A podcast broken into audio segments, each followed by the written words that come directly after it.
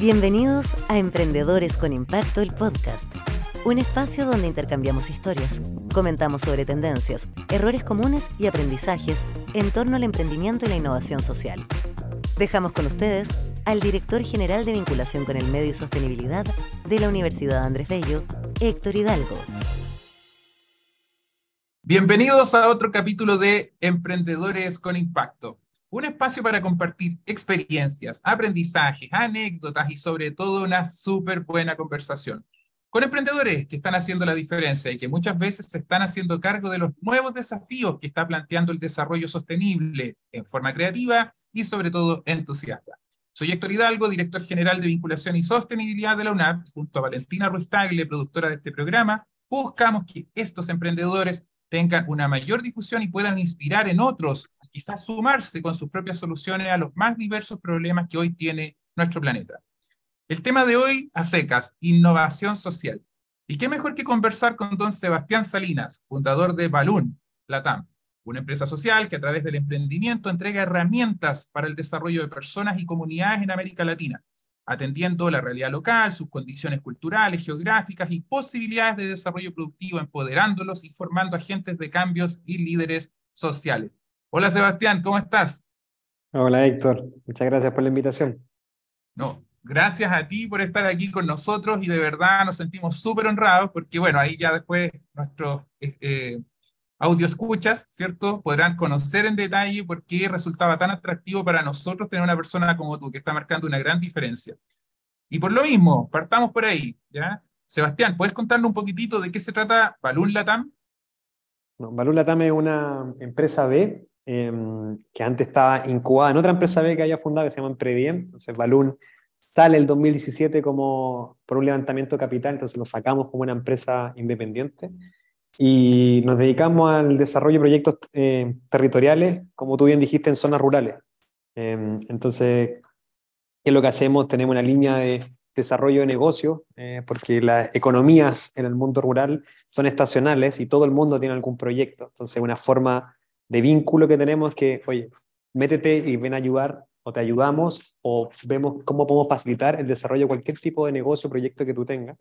Eh, tenemos un área de estudios, tenemos también un área eh, de implementación de proyectos y también de mecanismos de participación en estos territorios para distintos tipos de, de proyectos. Entonces, todo un sistema bien holístico donde el corazón es el desarrollo de proyectos locales eh, que están situados y que es de la gente que vive en estos territorios.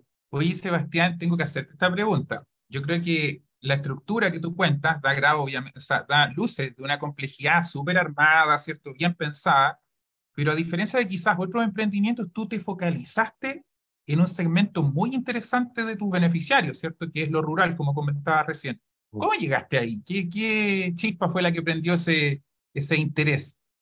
El, yo el año 2010 trabajé en, en un liceo, el Pedra Azul, que está en un sector eh, rural ahí cerca de Puerto Montt, em, trabajando en temas de emprendimiento con, con alumnos de tercer y cuarto medio. Después me, me invitaron a trabajar al 2011 a Calvarino, una comuna de la Araucanía, en un programa que se llama Artesanía con Sentido, donde ahí usé lo que muchas veces eh, en el podcast han visto, muchos emprendedores utilizan, que es la herramienta del modelo Canvas.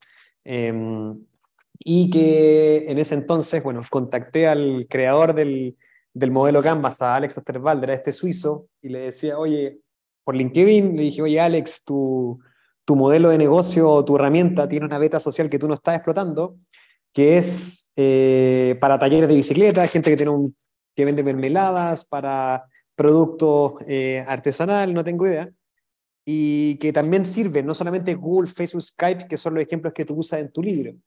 Y él muy amablemente me dice, oye, me parece increíble, ¿por qué no cuentas tu historia en, en mi blog?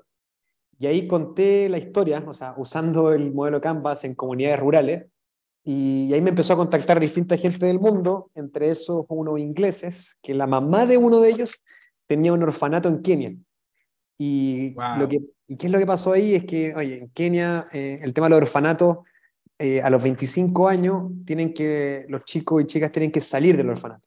Y muchas veces pasaba que cuando ya cumplían esa edad eh, y habían tenido un modelo muy asistencialista, salían prácticamente a la vida sin herramientas. Entonces dijeron, oye, queremos generar algún tipo de trabajo o algún tipo de emprendimiento con estos chicos antes de que salgan. Entonces, oye, ¿cómo lo estás haciendo tú en Chile? ¿Qué hiciste en Piedra Azul? ¿Qué hiciste en, en Galvarino? Y ahí tuvimos distintas conversaciones por Skype. Y ese año, en octubre del 2011, yo partí con las ocho vacunas las pastillas para la malaria a Kenia, eh, con estos dos ingleses, así de loco y responsable como suena. Pero ahí parte la historia de Balún y ahí parte la vinculación con el mundo rural y el entendimiento de que es un mundo muy diverso, es un mundo donde eh, las economías en su mayoría son estacionales, donde toda la gente en sí es emprendedora. Y Chile es un país muy rural. Chile tiene 346 comunas, de las cuales 278 son rurales. El 83% del territorio nacional es, rural. Solamente lo que pasa es que no están los votos, no vive toda la gente en el mundo rural. Pero Chile es un país rural eh, y están los grandes desafíos y las mayores desigualdades de nuestro país están en el mundo rural.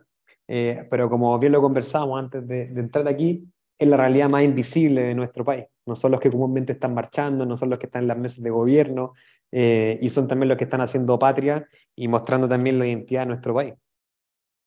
Oye, e-, ese dato que diste de somos un país rural, eh, yo justo para prepararme para hablar contigo, ¿cierto? Estaba leyendo también otra nota en donde te habían entrevistado y habías mencionado ese dato, que a veces uno no lo tiene en el tacto. Y, créeme que lo leía y decía, wow, o sea, wow, de verdad, de verdad, es que esos son los números y a veces uno como no los tiene, no los percibe como urgente. ¿ya? Ah. Así que a mí por lo menos ahora ya me termina de cruzar el puente, ¿cierto? Y entender por qué te focalizaste ahí. Ahora, el tema de Kenia me pareció excepcionalmente bueno, ¿ya?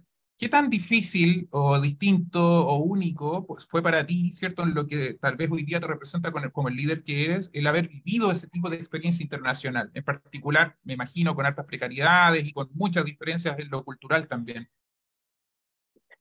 Eh, o, sea, o, sea, uno fue que, o sea, yo como me quedo con dos cosas, allá de lo que, de lo que uno se puede imaginar en, de lo que es Kenia, de lo que puede ser la ciudad que yo estaba, de estar viviendo dentro de la comunidad, etcétera, para no entrar ahí, sino que la primera es que uno entiende que el, desarrollo es un concepto que es heterogéneo, o sea, depende de cada territorio. Y, muchas veces pasa, y lo vemos también en, en, Latinoamérica, eh, que hay mucho, eh, hay mucho centralismo y muchas veces vienen que soluciones que se quieren, se toman con muy buenas intenciones, que se quieren, como se, se, toman para que afecten a personas que están a miles de kilómetros y nunca hicieron parte de esas personas que se van a ver afectadas por esa decisión, finalmente terminan como soluciones que no sirven para nada. Eh, pero insisto, muchas veces con muy buena de la intención. Entonces, ¿qué quiere decir eso? Es que el desarrollo es un concepto heterogéneo y depende de cada territorio. No, es no, se, no se necesita lo mismo la gente de Arica a lo que pasa en Patagonia, a lo que pasa en la Araucanía, son realidades que son distintas, idiosincrasias que son distintas y realidades que son distintas. Entonces, eso lo, y, en Kenia queda muy en, muy muy en evidencia. Eh, y segundo, y es parte de la pregunta como, que, como del sueño, y ojalá, yo digo, ojalá todos puedan responderla, es que yo dije como, ¿cómo puedo vivir de algo que haría gratis? Y si la respuesta es sí, digo, vale, estamos por el camino correcto. Y hoy día yo digo, bueno, yo, sea, yo sigo diciendo, o sea, vivir ser emprendedor es difícil, ser emprendedor social es, es muy difícil. Entonces, sé que en cualquier momento esta cuestión se puede acabar. Entonces, digo, mientras la mayor cantidad de tiempo pueda vivir de innovación social y pueda hacer lo de algo que haría gratis, creo que, que es un tremendo privilegio. Y ahí fue la respuesta en Kenia, decir, oh, esto daría lo que fuera por vivir de esto, y ahí parte un poco la, nace la idea de, de lo que es Balloon eh, hoy en día me hace muchísimo sentido lo que dice. Bueno, de hecho, a mí me encanta mi trabajo, que tiene mucho de eso que tú expresas con tanta convicción. Eh, pero no puedo evitar hacerte la pregunta ya a ti con más experiencia, con más años de circo, también mirando cómo se está desarrollando la innovación social a nivel internacional. ¿Cómo estamos en Chile? ¿Estamos bien? ¿Estamos mal? ¿Nos faltan palos para el puente? ¿Cómo, cómo lo veis tú? Eh, o sea, en Chile estamos, creo que estamos en una, en, eh, términos somos pioneros, hay mucho, eh, o sea, hay mucho emprendedor, emprendedoras sociales, hay mucha innovación social, lo, vemos desde la academia, o sea, ya que tú me estés entrevistando por tema de innovación social, ya te dice que es algo que es un término que no es algo raro, sino que algo que está un poco en boca de la gente y que interesa. Entonces, yo creo que ahí hay un piso importante. Balloon es la empresa número uno, según el ranking de Merco, de los ESG, de, lo, eh, de estos objetivos, de Chile en innovación social. O sea, salimos ahora en mayo, la número uno del país. Em, pero después tú miras quiénes, quiénes siguen en el ranking y no había más, pues, que divertido. O sea, en el ranking de todas estas empresas del, e, del ESG, tú veías toda la industria y estaba valor número uno y después no siguen más. ¿Qué pasa ahí? Entonces, hay muchos que son empresas que tienen tal vez un reconocimiento social o hacen una buena obra de caridad o donan no sé qué cosa, pero así como concepción social social, pueden haber en este caso pocas y algo que una especie de océano azul, algo que está en este caso incipiente. Y particularmente en Latinoamérica, porque hay tanta, por ejemplo, empresa B, si lo comparáis índice per cápita, Chile de los países per cápita del mundo que más empresas B tiene, eh, no todas las empresas B son sociales, pero hay hartas que sí. Em, ¿y, ¿Y por qué sucede eso? ¿Y por qué también hay un movimiento importante en, Latinoamérica? Es porque en muchas cosas hay, hay falta de Estado.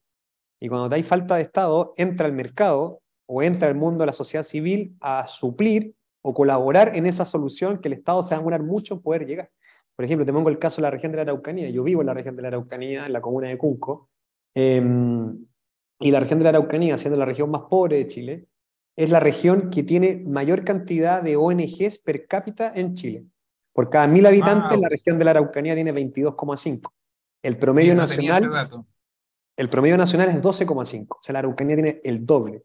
Entonces, ¿qué es lo que te dice? Hay más ONGs participando, porque también es la, región más pobre. ¿Por qué? Porque hay tanta ausencia del Estado en muchas cosas que tienen que entrar otros, en este caso, a poder suplirlo. Porque muchas veces pasa al emprendedor social o al innovador social que dice, pero es que eso lo debería hacer el Estado.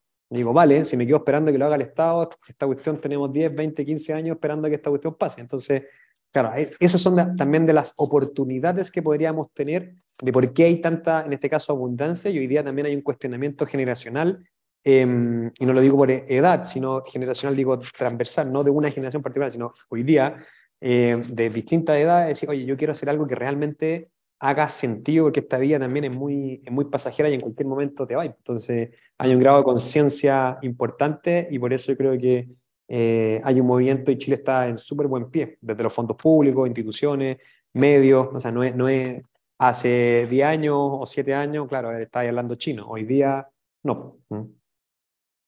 Sabes que hay un tema que, bueno, mientras te escucho, me doy cuenta de la importancia de algo que quizás, eh, no sé si lo teníamos tan claro hace como 12 años atrás, cuando nosotros partimos trabajando, este es el número 13, en temas de innovación social, y era el foco se pone en el emprendimiento o se pone en el emprendedor. ¿ya? Mm. Y en ese tiempo, eh, se había definido, por lo menos acá en la Universidad Andrés Bello, que el foco tiene que estar en el emprendedor. ¿ya? O sea, es en la persona en donde se tiene que poner el máximo foco, porque el emprendimiento puede fallar o puede no dar las condiciones para subsistir, pero el emprendedor rebota, se vuelve a parar y dale, ¿ya? Entonces, no puedo evitar también preguntarte si te han tocado temas muy difíciles a ti como líder, ¿ya? Como, como persona que está empujando este tremendo camión de la innovación social a través de Balloon, o, en los procesos de innovación o en el tratamiento de todas las relaciones con las que trabajas? ¿Qué crees tú que ha, que ha sido especialmente quizás más complicado y después destacable? Mira, bueno, lo primero que tú estás planteando, o sea, yo soy fellow de Ashoka, eh, la, Ashoka es la red de emprendedores sociales más grande del mundo, tiene más de 44 años, y Ashoka tiene justamente una premisa que es la que tú mencionas, que invierte en el emprendedor. A mí Ashoka me pagó el sueldo tres años para que yo me dedicara a emprender socialmente. Eh, entonces, en 2015, 2016, 2017 me pagó el sueldo a Shoka para que yo no me fuera a otro lado y dijera, oye, sigue acá, sigue, sigue, sigue, dale como. Se invierten en las personas. Y así como hay muchos emprendedores sociales como el Cote Moner Gramo, como Juan Pablo Arenas de Sistema B, eh, varios eh, amigos que están, que también son fellows de Ashoka, Julián Ugarte Social Lab, eh, que también han, tenido este estipendio que se llama, porque invierten en la persona. Eso solo lo Y segundo, lo otro, claro, o sea, es un mundo súper ingrato, y en el sentido de que, y es cuando está el mundo social, porque hay un tema cultural muy fuerte en nuestro país, que es una idiosincrasia de que lo social es barato o es penca. Eh, ¿Y qué quiere, qué quiere decir eso? O sea, ¿pero cómo voy a cobrar eso con concepto social? Pues, o sea, ¿pero cómo, cómo esto? Entonces, a nadie le hace ruido, yo soy loco por el fútbol, o sea, eh, irracionalmente futbolero. Pero a nadie le hace ruido que un futbolista gane 60 palos eh, al mes, no el nombre del futbolista, bien. Pero que una persona de una ONG, una fundación, un emprendimiento social tenga buen sueldo, tenga buenas condiciones, pero cómo si esta cuestión es social. Y eso también pasa que, de cómo es que gestionar los contratos, de cómo te tratan, porque esto tiene que ser una donación. Es que no es una donación, pues no son todas fundaciones. Entonces, es un cambio que tenemos que estar, todos los que estamos en este mundo, tratar de levantar el estándar, porque esto no, no, tengo, no, tienen que, no tienen que estar de acuerdo, pero mi premisa es que no solamente la gente que está en el mundo social, es la gente con vocación. ¿ya? Necesitamos la gente con los mayores talentos.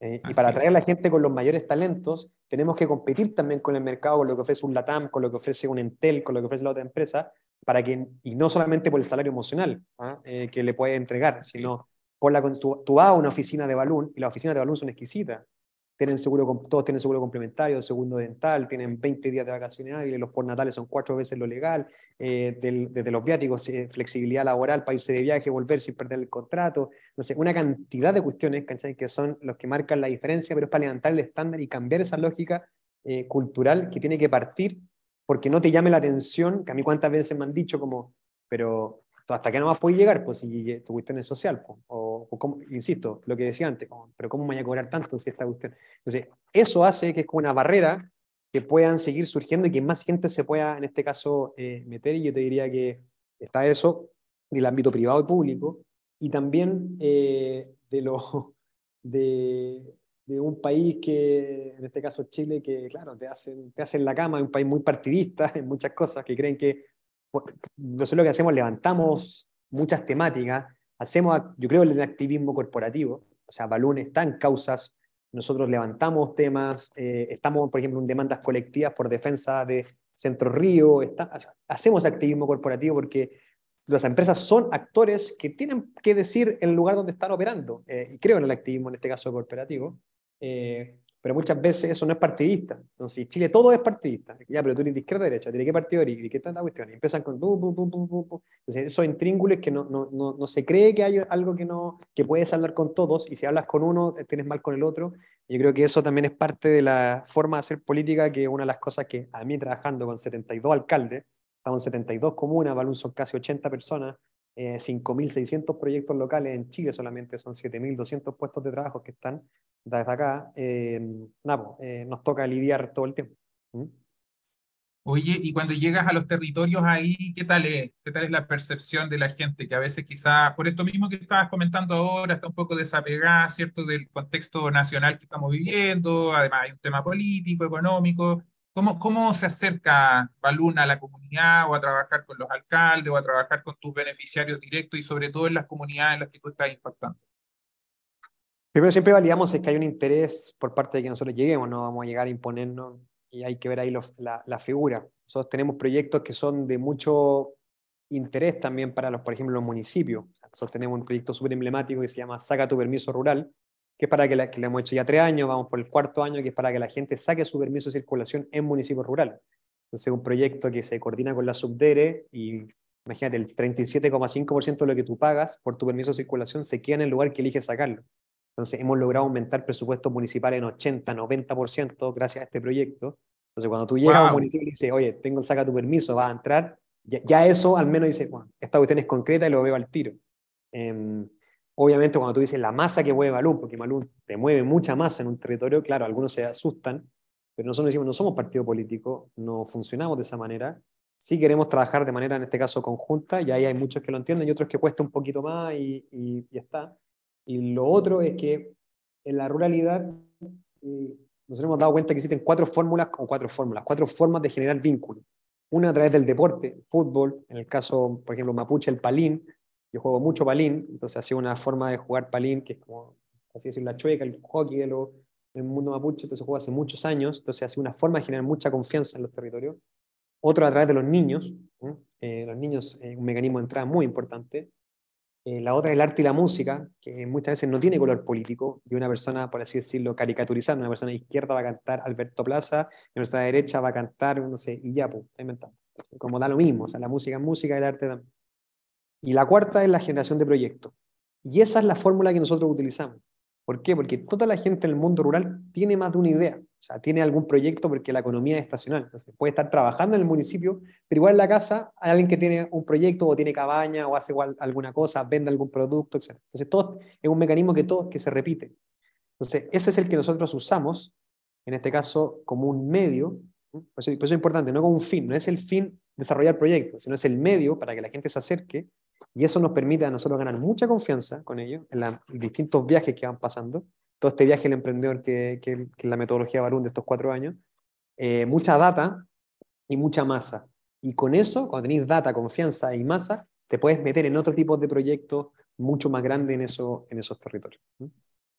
Qué lindo el trabajo. Me imagino que te habrás encontrado con alguna historia conmovedora después de todos estos años, ¿cierto? De interacción ahí con, la, con las comunidades. ¿Hay alguna que de repente se te venga a la mente a decir, oye, mira, esta quiero compartirla?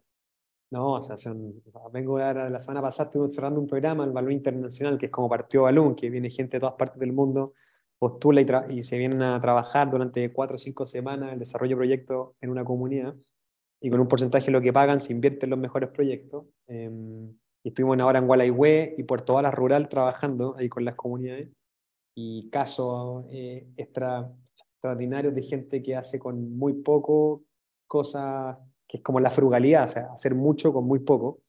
Eh, y hay una investigadora que, con su conocimiento científico se juntó con el conocimiento ancestral de distintas mujeres mapuche, con el lagüen, con toda esta medicina, y las combinaba en distintos productos eh, que salían como, como medicina, tanto científica, conocimiento central, sacando estos productos al, al mercado. O sea, encontré eh, extraordinario. Gente, por ejemplo, este es más antiguo, así del 2018, pero y siempre me recuerdo con mucho cariño a Lisa Catalán, que es una mujer de 68 años que tiene su hijo con síndrome de Down, y dijo, oye, ¿qué hago con él? Como tiene mucho que entregar, no sé qué trabajar, le decía, ¿qué es lo que le gusta hacer? Comer, me decía. Bueno, hagamos un restaurante. Entonces, y pusimos una, y, hay una sándwich, si ustedes van a Frutillar Alto, se llama Caviahue, la pueden buscar, eh, es un restaurante que la atienden cuatro niños con síndrome de Down, eh, y es una sanguichería inclusiva, la primera de regiones, extraordinario, le ha ido increíble, como ellos creciendo, se ha ganado todos los premios, y partió así una idea con una mujer que dijo, ¿qué hago con mi hijo que tiene mucho que entregar? Y proyectos de, de esa magnitud, eh, hasta gente que tuvo la erupción del volcán Calbuco, estuvo lleno de cenizas, que hago con toda esta ceniza en mi patio, y se empezó a hacer ladrillos de ceniza volcánica, porque es lo que tenía. Cosas así que están dentro de la... Desde el cielo te caen limones, muy bien. Oye, qué interesante, Sebastián. Mira, estoy seguro que muchas de las personas que nos han escuchado van a querer saber más de Balún. ¿Dónde te encuentran, Sebastián, para conocer más acerca de todo lo que estás haciendo? La, la, la red social, el Instagram de Balloon o LinkedIn, lo pueden buscar, es Balloon Latam, como Globo en inglés, como Bayón, B larga A-L-L-O-O-N Latam. Eh, y también, según si tienen preferencia por alguna región, están las redes regionales de Balloon.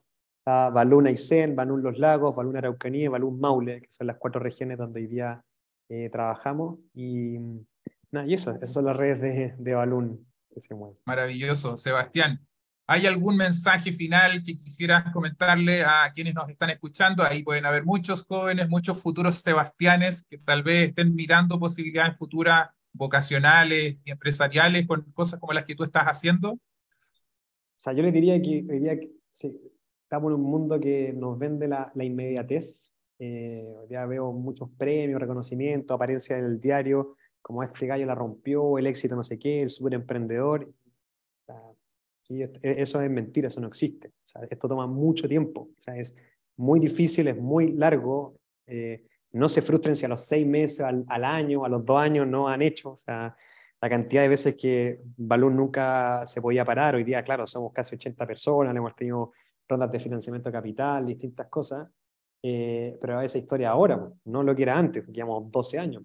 Entonces, eh, o sea, como sacarse el exitismo tan inmediato que hoy día se vende y no se frustren con eso y ojalá pueda haber más gente metida en el, en el mundo social eh, con convicciones, algo que les duele, algo que les gusta, algo que les apasione y ojalá si pueden responder así como tú me dijiste que tú también le respondías Héctor que sí, que ojalá puedan vivir de algo que harían gratis. Creo que es un privilegio que no sé si mucha gente puede decir que lo tiene. Maravilloso, Sebastián. Yo acá desde la distancia te mando un fuerte abrazo, darte muchas gracias por querer compartir esta historia y también a quienes nos acompañaron en este episodio. Recuerden suscribirse, seguirnos en las plataformas y redes sociales, compartan y nos vemos, así como con Sebastián, en otros capítulos. Un gran abrazo. Chao, chao. En nombre de la Universidad Andrés Bello, agradecemos a todos quienes nos acompañaron y los esperamos en nuestro próximo capítulo.